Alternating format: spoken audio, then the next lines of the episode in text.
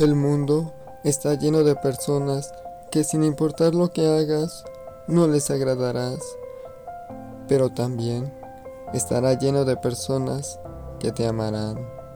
Esa es tu gente, no eres para todos, y eso está bien. Habla con la gente que si quiere escucharte, que les importes, que te busquen.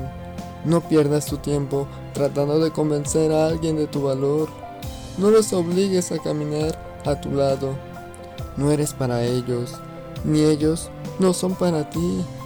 Compartir con alguien tu camino es un regalo sagrado. Ámate.